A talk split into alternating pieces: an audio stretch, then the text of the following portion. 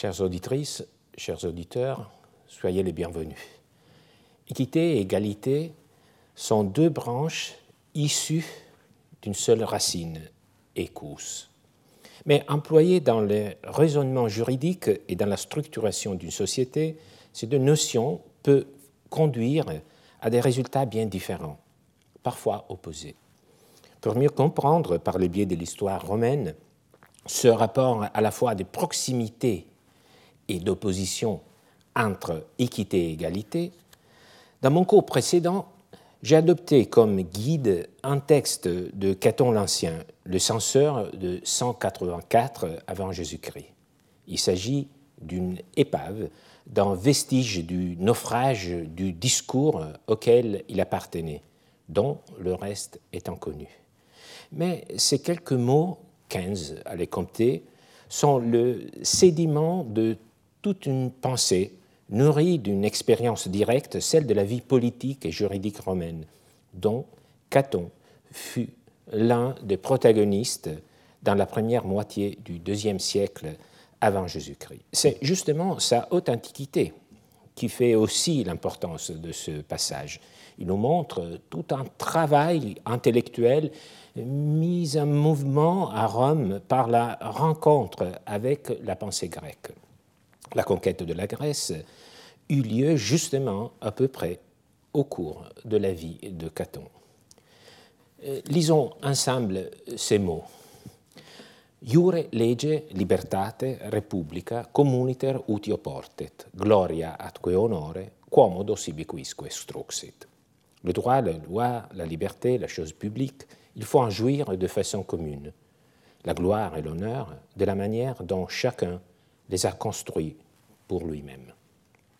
Lors du cours précédent, nous avons examiné la première partie de cette antithèse, celle qui porte sur l'égalité. Parmi les biens publics qui revient de façon égale à chaque citoyen, Caton énumère d'abord les droits, ius lex, à quelques exceptions près, dans les droits privés et criminels, tout citoyen romain libre les mêmes droits. Tous sont égaux devant la loi. Tout citoyen jouit en outre d'une égale liberté. Par libertas, nous devons comprendre, d'une part, la liberté en tant que droit de participation à la vie politique, en particulier le droit de vote. Mais d'autre part, la liberté d'un citoyen consiste dans le droit de ne pas être mis à mort par un magistrat ou de ne pas subir une flagellation en dehors d'un procès légitime. Les deux sens de liberté politique et personnelle, bien que distincts, convergent à former l'identité du citoyen en tant que membre du peuple, du peuple souverain. La notion conclusive du quadrinum res publica est presque la somme des trois notions précédentes, et elle constitue également la justification cachée de toute cette première phrase. La chose publique, par définition, appartient au peuple, à tous et à chacun. D'une chose commune, il faut donc que tous puissent se servir pareillement, sur un pied d'égalité. Mais à la fin de cette première partie du propos de Caton, on perçoit un changement déjà au niveau stylistique. C'est comme lorsqu'en conduisant une voiture, on rétrograde pour gagner en puissance. Le discours de Caton prend une allure accélérée, il n'y a pas de verbe principal qui est sous-entendu, et le rythme porte toute l'attention à se concentrer sur les quatre derniers mots quomodo quisque sibi struxit. Assez bien qui revient à tous et à chacun, pour ainsi dire sans effort, car ils sont inscrits dans les conditions des citoyens, sont donc opposés des biens dont chacun jouira dans la mesure où il les a conquis. Il s'agit de la gloire, la gloria, c'est-à-dire la notoriété éclatante, et de l'honneur, de l'ornos, mot qui renvoie ici à un statut supérieur dans la cité, marqué par des signes extérieurs, en particulier par les magistratures. chacun doit jouir de ses biens dans la mesure où il les a conquis. Revendication forte, presque un défi. C'est le défi que l'équité lance à l'égalité.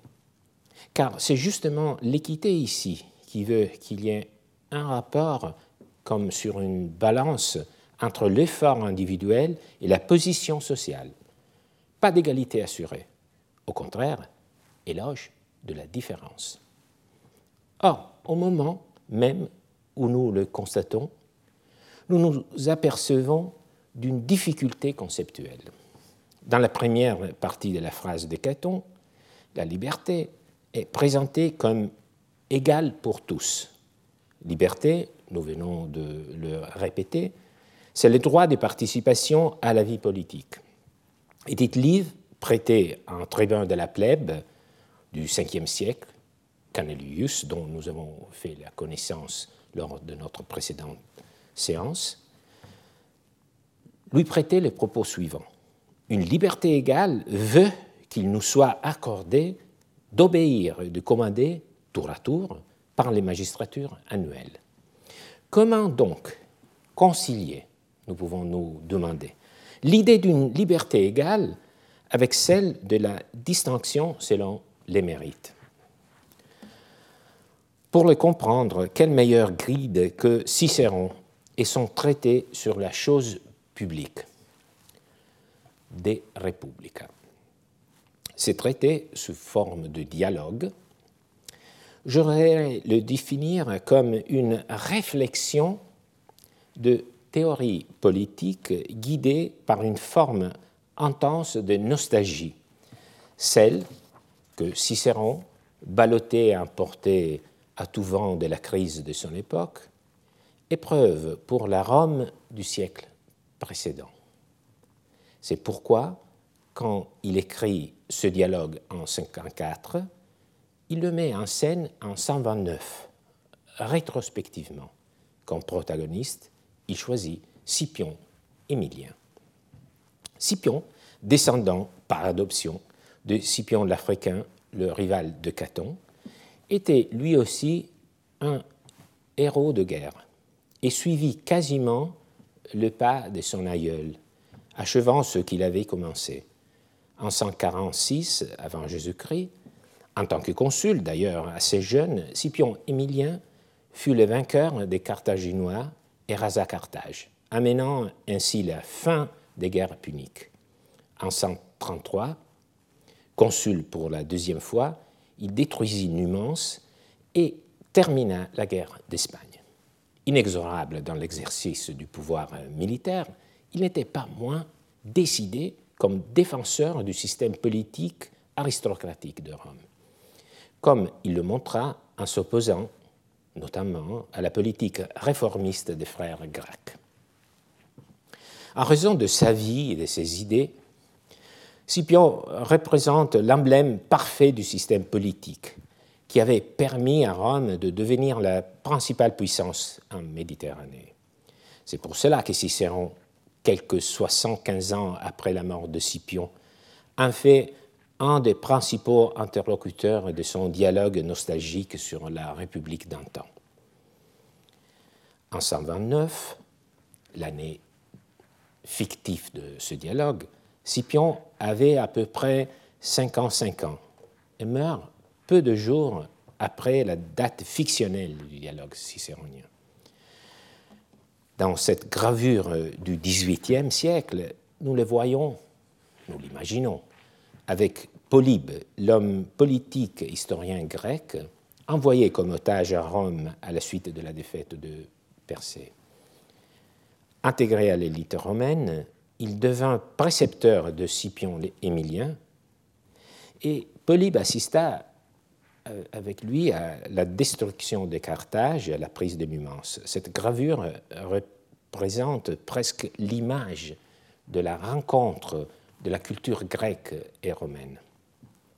Les passages que je propose maintenant à votre réflexion sont tirés d'une section du dialogue où Scipion, pour les plaisirs de la compagnie, choisit, de la compagnie choisie qui l'entoure, en sollicite et en sollicite instamment la vie, passe en revue les trois formes pures de constitution, c'est-à-dire les régimes monarchiques, aristocratiques, démocratiques, qu'on distingue selon que le pouvoir est confié à un seul, à quelques-uns ou à tous.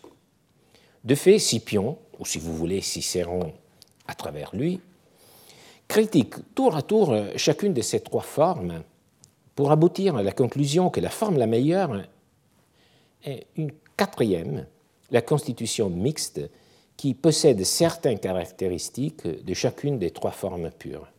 Cette forme mixte correspond, en gros, personne ne s'en étonnera, à la constitution de Rome elle-même.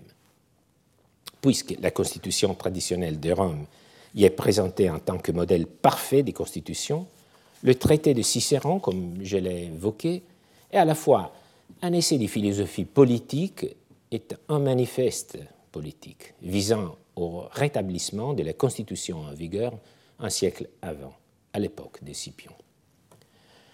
Dans les deux passages que nous lisons, Scipion est plus spécifiquement en train de relater les critiques que les partisans du régime aristocratique lancent à la démocratie.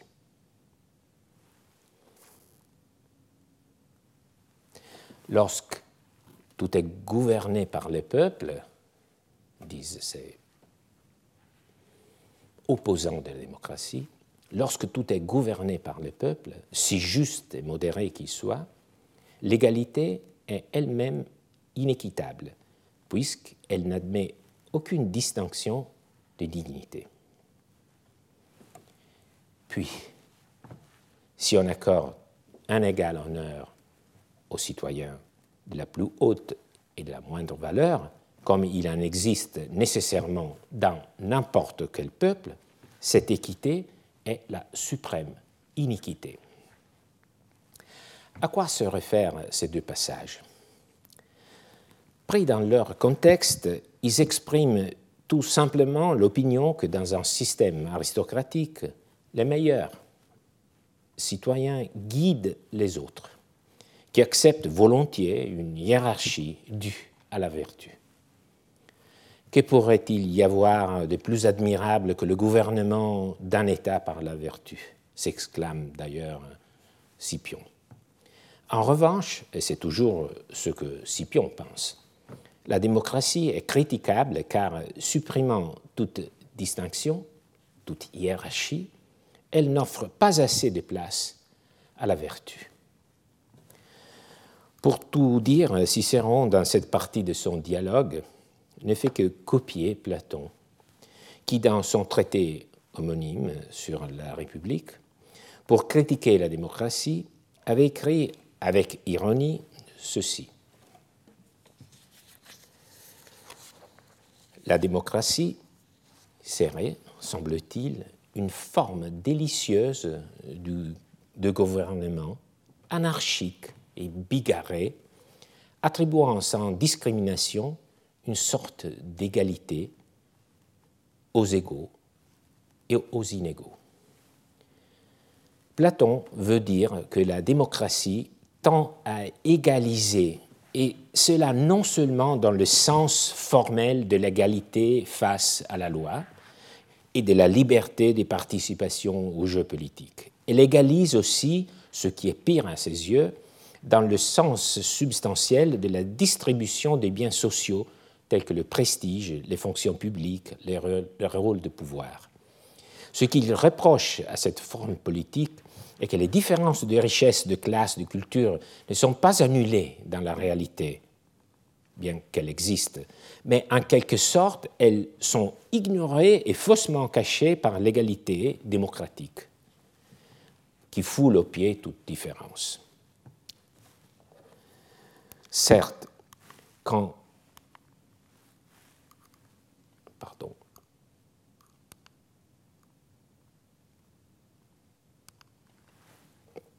quand on emprunte le chemin des différences, il faut bien s'accorder sur ce qu'on entend par mérite.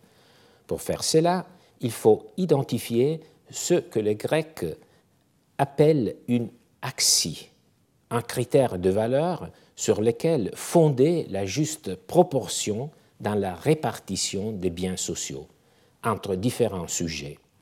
C'est ce dont s'occupe Aristote. Car la réponse à ces propos des Scipions est justement celle d'Aristote. Ce critère est la vertu.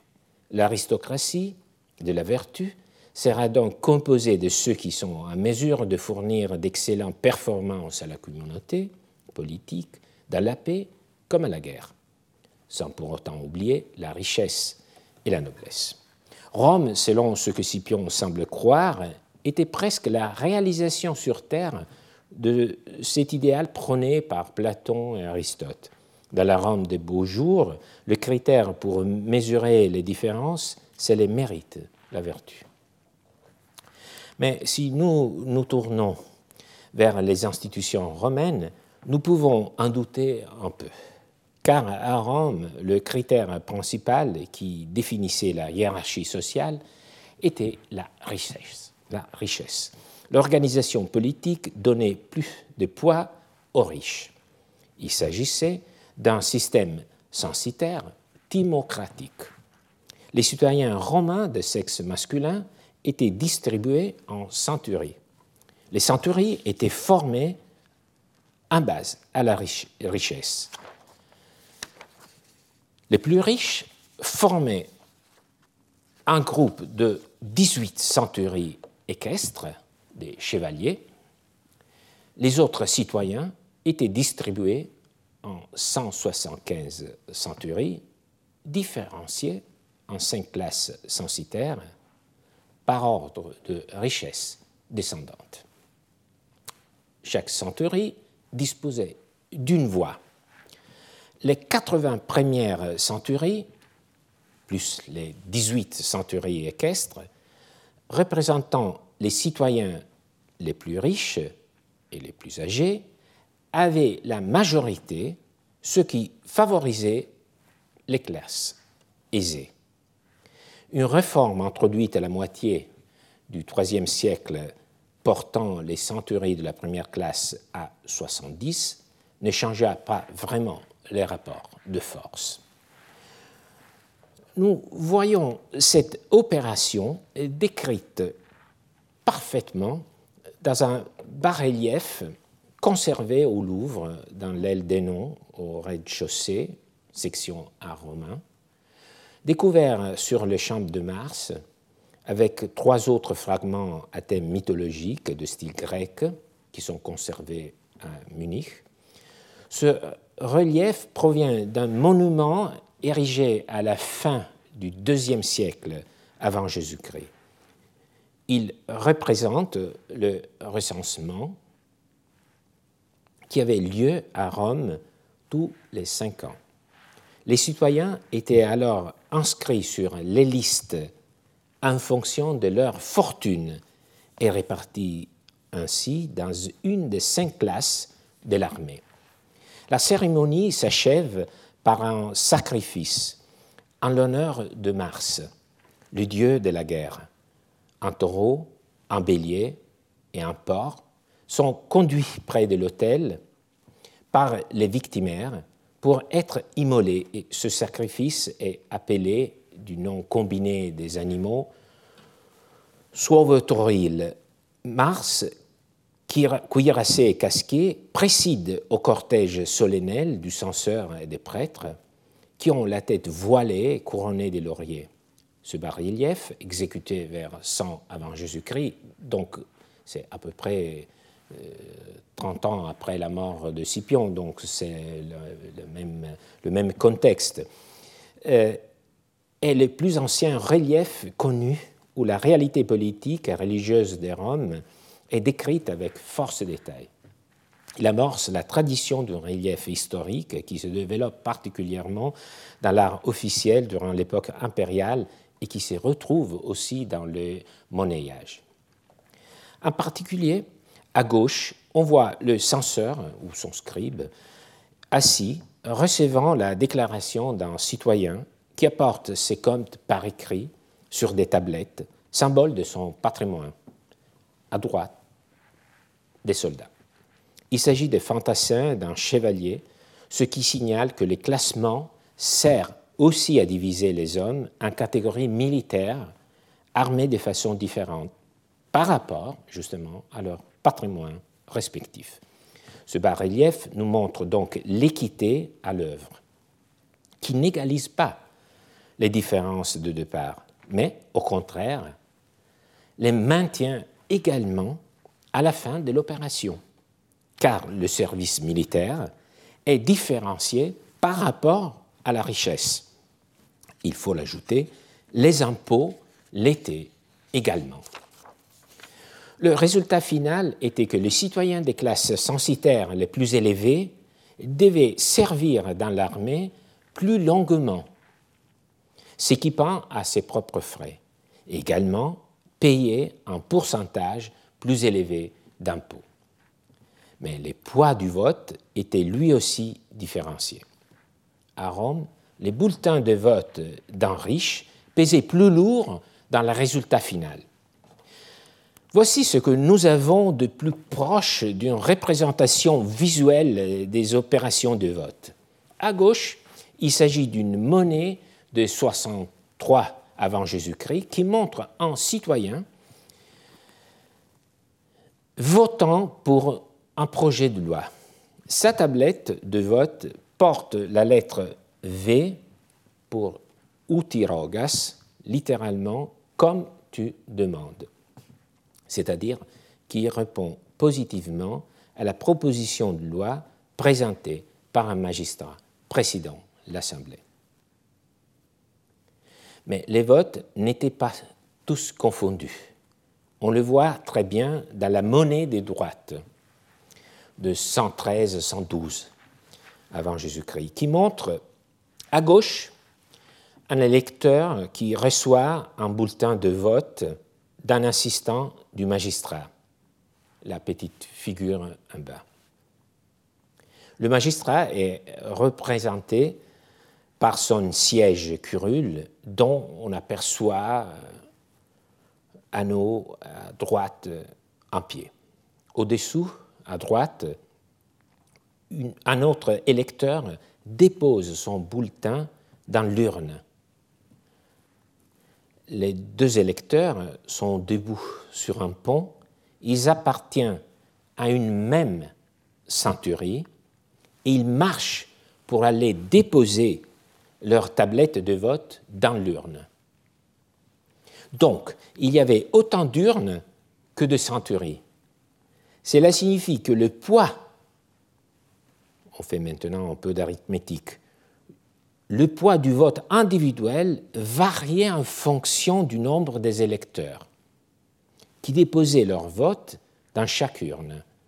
Si, par exemple, dans la première centurie, les ayants droit étaient 10, la voix de chaque citoyen de cette centurie valait un dixième.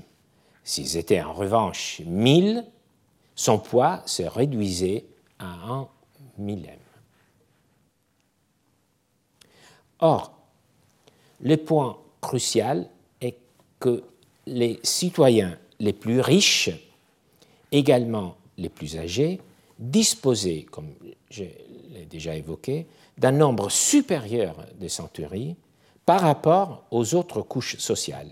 On le voit clairement, le total des deux couches les plus riches, celle des chevaliers et celle de la première classe, représente au total 97 centuries, c'est-à-dire à eux seuls la majorité, ou presque, après la réforme.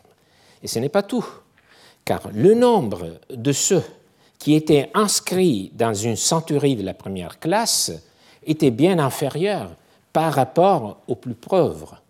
Donc leur poids relatif était majeur. C'est donc une distribution inégale du droit de participation à la vie politique. Cela revient à dire que la liberté était, oui, pour tous, mais pas dans la même mesure. Encore une fois, nous comprenons que l'équité est un rapport qui veut que chacun ait en fonction de ses mérites, dans ce cas en fonction de la richesse.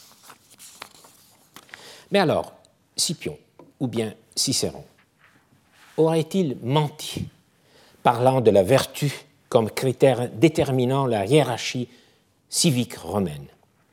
J'ose dire que de leur point de vue, ce n'était pas un mensonge, car au moment du recensement, les censeurs ne se bornaient pas à vérifier la consistance du patrimoine de chacun.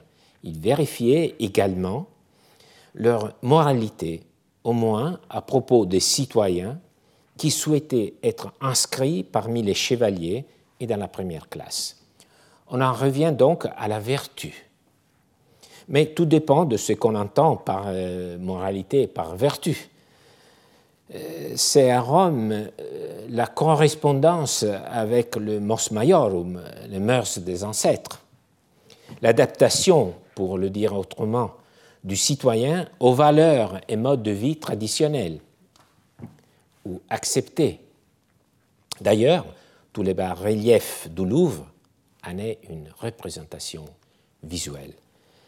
Qu'est-ce que ce que ce cortège vous transmet? D'un coup d'œil, sinon l'idée d'ordre, d'enchaînement d'actes, de hiérarchie Tout d'abord, précisément par les biais du rite. Le recensement est un rite qui se déroule sans faille selon des temps et des gestes fixes qui contribuent à donner l'idée de la continuité du peuple romain, même dans la succession des générations.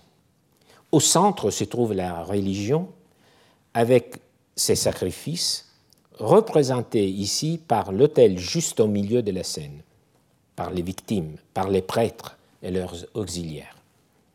Là encore, à gauche, la famille, représentée par les citoyens qui se font recenser, et à droite, les soldats avec leur équipement différent. Toute la cité et son idéologie et ses valeurs sont mises en scène. Les citoyens, au moment du recensement, devaient prouver qu'ils avaient intériorisé ces valeurs civiques, sous peine d'être dégradés. Au fond, euh, le De Republica de Cicéron, et plus encore sont des Officis, les traités sur les devoirs, cherchaient à réactiver ces valeurs. Ils étaient une sorte de miroir du bon citoyen, avant même d'être euh, le miroir du prince. Et si on y réfléchit, l'insistance des Romains sur des notions comme equitas et justitia fait également partie de cette construction d'une éthique républicaine qui, pour eux, est la vertu.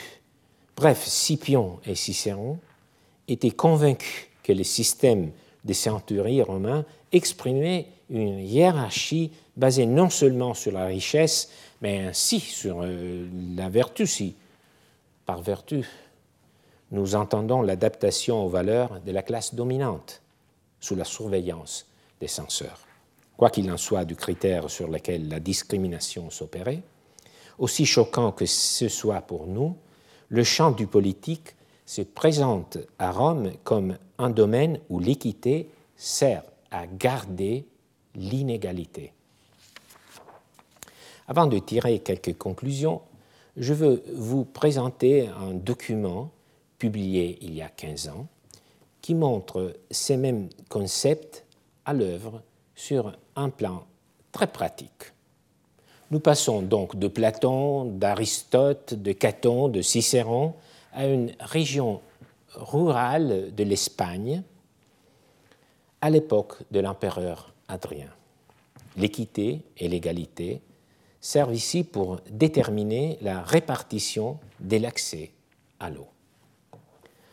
La Lex Rivi Iberiensis est constituée de plusieurs fragments de bronze découverts en 1993, à une cinquantaine de kilomètres à l'ouest de Saragosse, sur la rive droite de l'Èbre. Ce lieu se trouve aujourd'hui dans le territoire de la ville d'Agon, d'où le nom de bronze d'Agon, par lequel cette loi est également connue. Il s'agit effectivement d'une loi, ou pour mieux dire, en latin d'une lex, car sa nature véritable reste disputée en ce qui concerne l'autorité qu'il a décernée.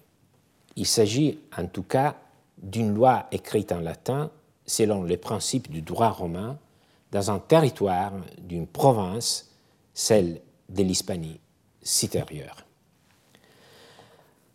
Malgré le caractère fragmentaire du document, on comprend qu'il fait référence à une rivière ou canal exploité par plusieurs communautés.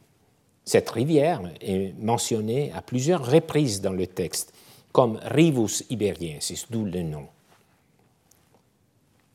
Rivus Iberiensis, donc canal de l'Èbre.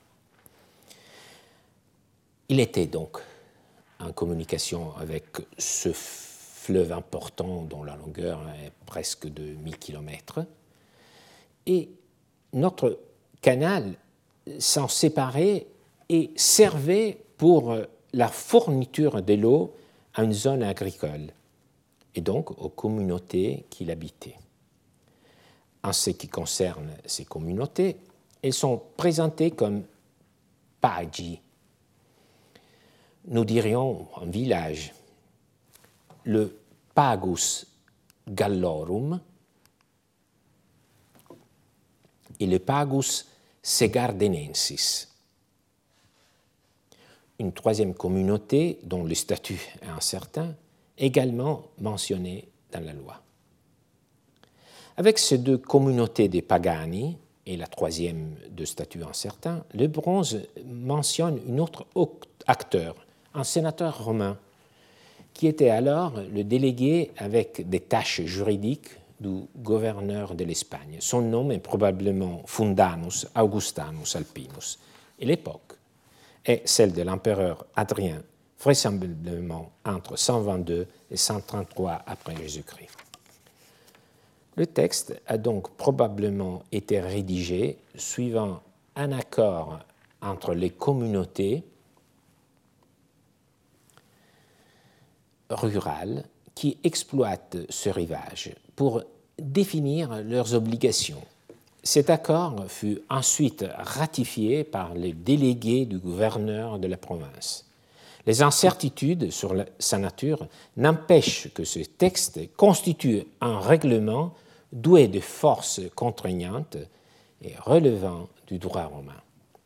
Ce texte a été découvert par hasard, en, comme je viens de le dire, en 1993 pendant des travaux. L'Espagne, ces 35 dernières années, nous a livré une quantité incroyable de textes en bronze qui ont vraiment enrichi la connaissance du droit romain. Le bronze d'Agon fut publié en 2006 par Francisco Beltrán Lloris avec la collaboration de Michael Crawford. Dès sa publication, ce document assez exceptionnel n'a cessé d'attirer l'attention des savants, et ça sous plusieurs perspectives. Ce que je voudrais souligner aujourd'hui est l'enchevêtrement, l'usage astucieux des concepts que nous avons lus dans les textes de Caton et dont nous avons suivi les reflets dans l'œuvre de Cicéron, tout en mesurant également les influences venant de la philosophie grecque. Ce que rend tangible ce petit bronze de cette région agricole reculée de l'Empire romain est que ces grands principes sont suffisamment maîtrisés pour les appliquer à la bonne gestion d'une situation très pratique de la vie réelle. C'est un bonheur de voir les principes descendre de leurs cieux impalpables et avoir la confirmation directe qu'il ne s'agit pas de spéculation avide. Ces principes, si bien compris et maîtrisés, sont des vrais critères de justice. Le texte établit en effet clairement un rapport, un équilibre entre accès à l'eau et existence d'obligations pour chaque irrigateur mais aussi entre accès à l'eau et mesure du pouvoir de décision dans l'assemblée de la communauté. Oui, assemblée de la communauté, car à plusieurs reprises sont mentionnés des magistri pagi, c'est-à-dire des chefs de chaque village. Ces magistri sont censés euh, veiller à que chacun des particuliers faisant partie du pagus, on les appelle pagani, exécute les obligations dont il est redevable. Les villageois sont rassemblés dans un concilium. C'est une structure qui rassemble des prêts au système politique romain. Au magistripagi correspondent les magistrats romains. Au concilium du bronze d'Agon correspondent les comices de Rome. Bien sûr, il ne s'agit pas du tout de la même chose. Ce ne sont pas des institutions douées de mêmes compétences. Je veux seulement dire que du point de vue structurel, le couple magistri-pagi concilium est modélé sur le couple magistrat-comis de Rome. Les magistri ont donc le pouvoir d'ordonner aux villageois certaines prestations, y compris le règlement de sommes d'argent. Mais il est prévu qu'il y ait un vote préalable de l'Assemblée des villageois. Et le texte du bronze d'Agon commence justement par régler le fonctionnement de cette assemblée. Car on, peut le lire dans cette clause, conformément à l'avis de la majorité des pagani, pourvu que l'avis prononcé soit en proportion du droit à l'eau que possède chacun. Cette norme indique d'emblée un rapport de proportionnalité entre le pouvoir de décision au sein du groupe des irrigateurs et les droits de l'eau dont chacun est le titulaire. C'est un droit qui était évidemment attribué en amont et dépendait probablement d'un paiement ou était en lien avec la dimension des terrains à irriguer dont chacun était les propriétaires. Mais ce qui nous frappe, c'est qu'il s'agit exactement du même principe qui gouvernait à Rome les comices centuriates, où le poids de chaque voix était différent sur la base de la richesse. Dans la lex iberiensis, l'exercice du pouvoir de décision, appelons-le politique, si on veut peut-être aller un peu loin, est proportionnellement lié à la quantité d'eau attribuée à chacun. C'est d'ailleurs ce que nous connaissons bien aujourd'hui encore dans le syndicat des copropriétaires. On retrouve donc ici une inégalité. Mais est-elle unique? Non, car comme le voyons dans une clause suivante, la loi établit en effet clairement un lien entre l'accès à l'eau et existence d'obligations pour chaque irrigateur. C'est exactement comme à Rome. Vous vous souvenez que les citoyens des classes censitaires les plus élevées devaient servir dans l'armée plus longuement, également payer un pourcentage plus élevé d'impôts. Pour les curage et la réparation du troncon dit Capitonianus du canal de l'Èbre, depuis les secteurs en amont jusqu'à la digue terminale qui est près de la propriété du centurion Rectus, que tous les pagani doivent y procéder, chacun pour la part qui lui revient. Chaque irrigateur est donc tenu, selon cette clause, à participer à l'entretien de cette branche du canal principal, c'est cette branche qui s'appelle le Rivus Iberiensis Capitonianus, et sa participation est à la hauteur du bénéfice qu'il retire de l'utilisation du canal, c'est-à-dire de la quantité d'eau qui lui est attribuée, pro parte sua. Donc, l'inégalité est associée à l'équité de la répartition des droits et des devoirs. Plus de pouvoir de décision, plus de devoirs d'entretien. Ce côté équitable se retrouve dans la troisième clause, la dernière que je souhaite vous présenter.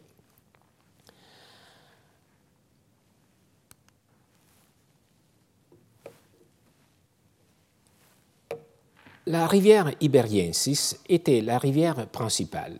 Elle s'est séparée du fleuve Èbre, mais plusieurs canaux secondaires s'est séparés à leur tour du Rivus Iberiensis. C'était justement les canaux d'irrigation qui portaient de l'eau dans les champs adjacents.